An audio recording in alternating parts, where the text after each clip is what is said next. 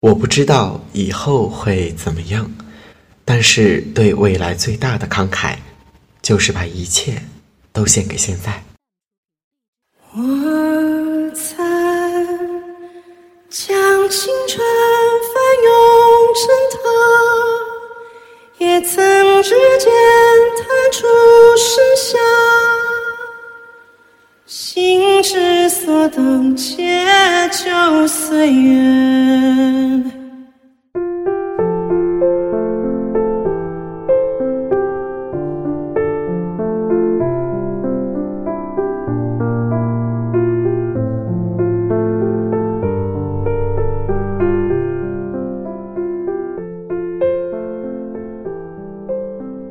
Hello，各位考研的宝宝们，大家好，欢迎你们准时收听《考研那些事儿》，我是今天星火电台的主播松松学长。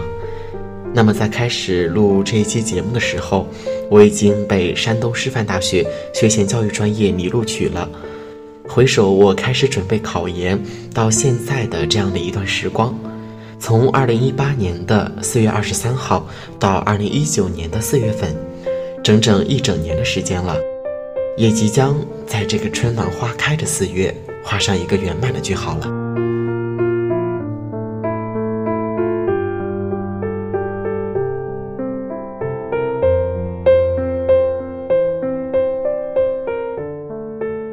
考研这条路虽千万人，唯独王毅。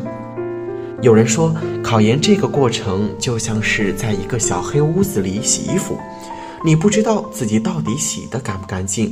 所以你只能一遍一遍的去洗，等到上考场的那一天，灯打开了，你才知道你到底有没有洗干净。也许灯亮之后，有的人今年洗得非常干净，有的人勉强嗯洗得还算可以，有的人也许很遗憾，衣服并没有洗干净。那其实走到现在，结果好像都没有那么重要了，重要的是我们都坚持到了。灯亮之前的最后一刻，在这个洗衣服的过程当中，我们或多或少的也都是有所收获，亦或许你心有不甘，来年决定重洗一番。这个世界其实最怕的是有梦，并且愿意付出行动的执行者。你愿意做这样的人吗？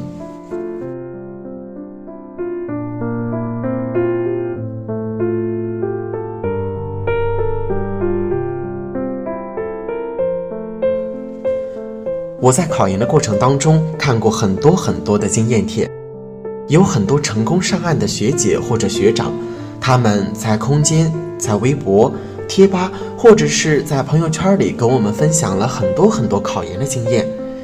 去年还是一名考研小白的我，对于看各种经验帖总是乐此不疲。没事儿的时候，睡觉之前我都会去看一看经验帖。同样的。今年成功上岸之后，我也写了一份经验帖，希望能激励更多更多的考研人。其实啊，经验是不可复制的。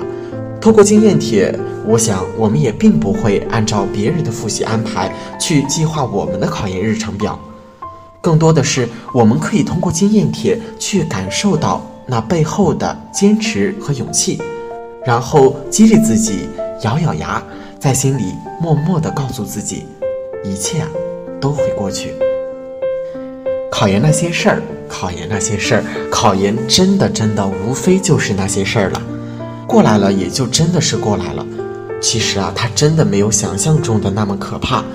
因为恐惧和可怕，大部分都是由于未曾经历而产生的一种陌生感所带来的。所以啊，我们根本就不用去惧怕考研。回想我们从小到大经历了无数无数次的考试。那么考研也只是这其中的一小部分，不过唯一特别的是啊，这是场自己一个人的战斗，是你愿意就会有百分之九十的成功率，所以坚持是考研中最重要的一个因素，或者是我们可以把它叫做绝对的因素，尤其是对于教育学的考研来说，我们其实基本上不存在高智商的这样的一个较量，因为我们不需要每天的去做高数或者是现代。教育学它其实是一门研究教育的人文学科，它更多的是需要我们感性的思考和理解，更多的是需要我们用一种人文的情怀去感受。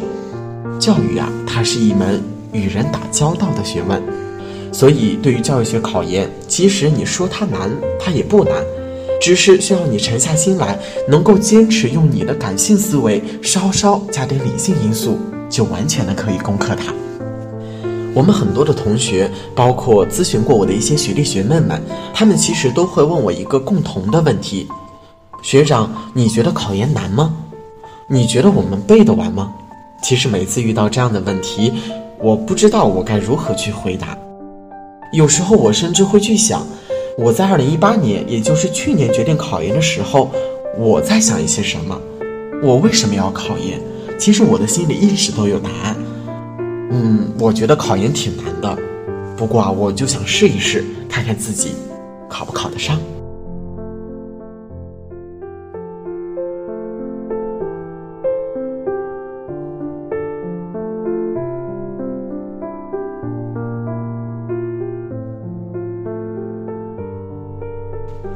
未知往往是个两面性的东西，一方面它令人十分的憧憬，另一方面它又隐含着我们对于未知的这样的一个恐惧。这也就是为什么我在考研之前觉得它很难，那么在考研结束之后会有种站着说话不腰疼的想法。但是我相信，一年后的你和现在的我肯定也是一样的。当你走完这段考研的旅程，其实你就会发现。一切都没有想象中的那么可怕，一切呀也都没有想象中的那么艰难。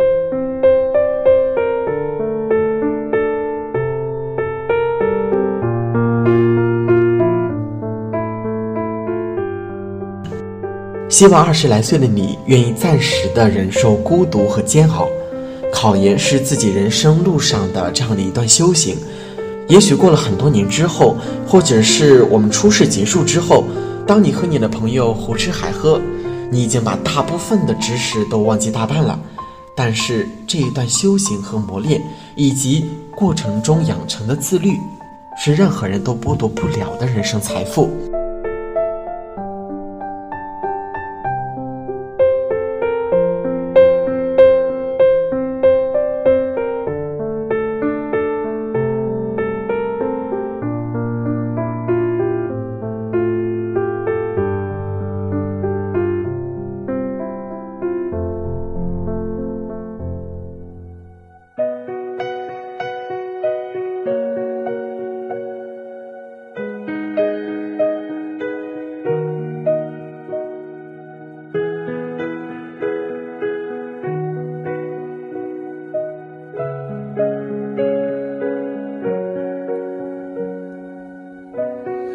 昨天的我们走远了，在命运广场中央等待。